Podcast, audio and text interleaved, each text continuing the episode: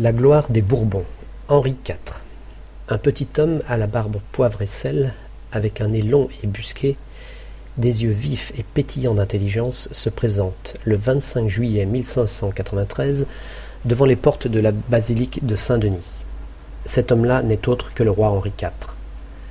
Tout autour de l'église, se bousculant dans les rues jonchées de fleurs, une foule immense contemple le spectacle le plus extraordinaire et le plus imprévu du monde le chef des protestants va se faire catholique.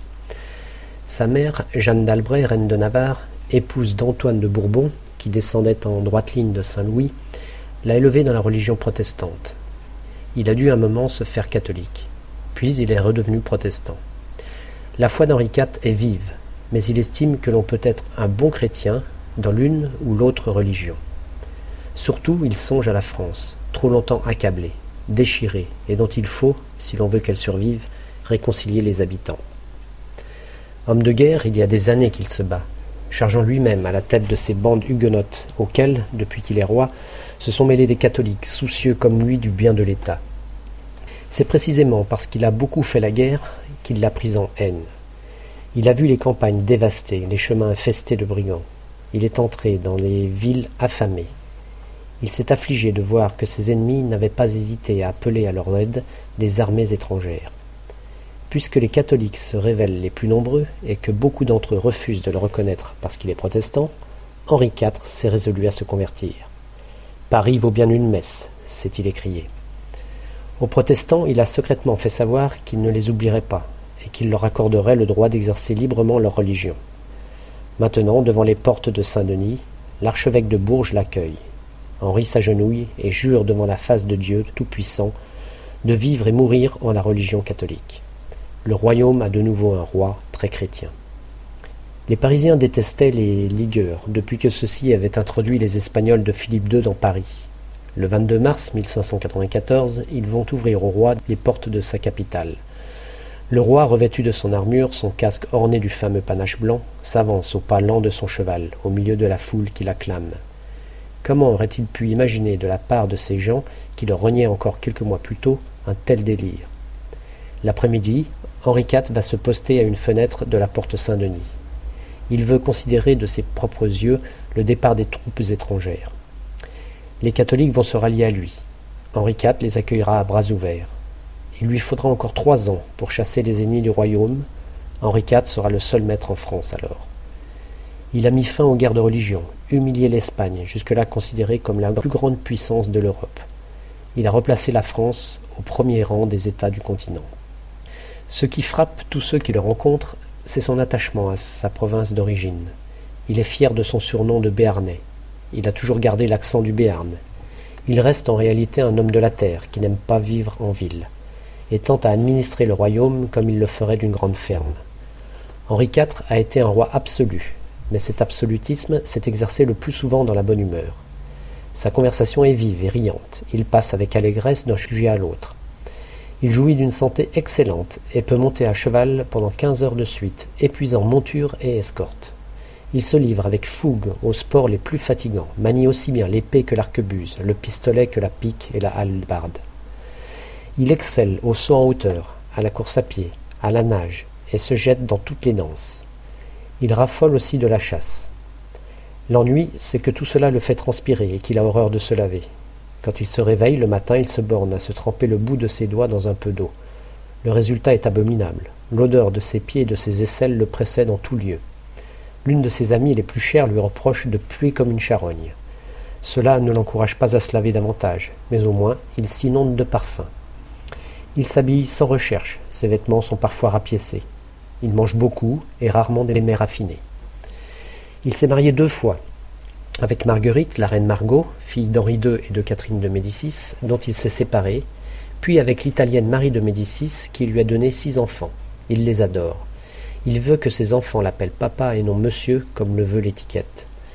Il leur accorde beaucoup de temps, se promène et joue longuement avec eux.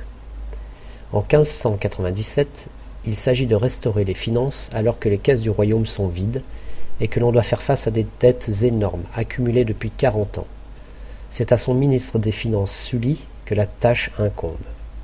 Le royaume est partout en ruine, le bétail est en grande partie détruit, de sorte que l'on ne peut plus labourer. La population dans les villes a parfois diminué des deux tiers. Les fabriques ont fermé leurs portes. Ce qu'a voulu Henri IV, en nommant Sully surintendant des finances, c'est remettre en ordre les affaires de la France. Il connaît bien les qualités essentielles de son ami, le bon sens et l'acharnement au travail. Sully punit impitoyablement les fonctionnaires qui volent.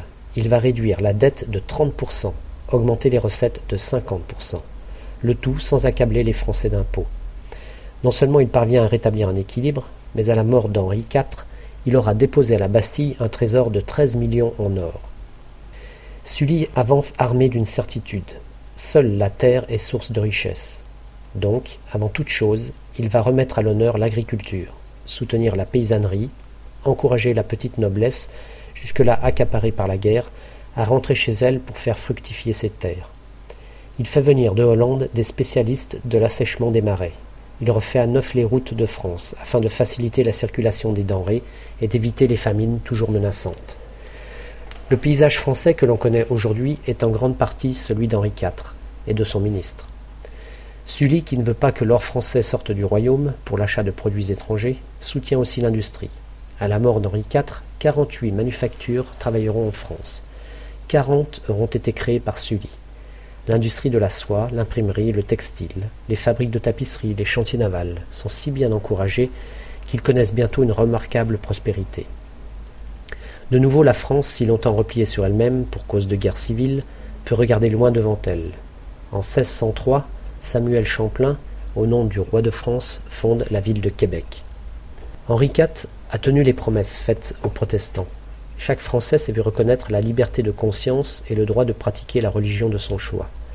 Protestants et catholiques jouissent de la même égalité devant les lois. Le royaume s'est agrandi et la France a retrouvé la paix. Elle vit heureuse et prospère. Certes, en 1610, la guerre menace de nouveau. Le roi s'est allié aux princes protestants d'Allemagne. Les Habsbourg, souverains catholiques d'Espagne et d'Autriche, l'ont fort mal pris mais aussi de nombreux Français dont certains ont juré la perte du roi. De part et d'autre on s'arme. Henri IV rassemble trois armées, l'une destinée à attaquer l'Italie, la deuxième qui doit envahir l'Espagne, la troisième que le roi veut commander lui-même, se portera vers les Pays-Bas. Le roi va-t-il mettre le feu aux poudres? Il n'en aura pas le temps. Le 14 mai 1610, le carrosse royal s'engage dans une rue étroite de Paris.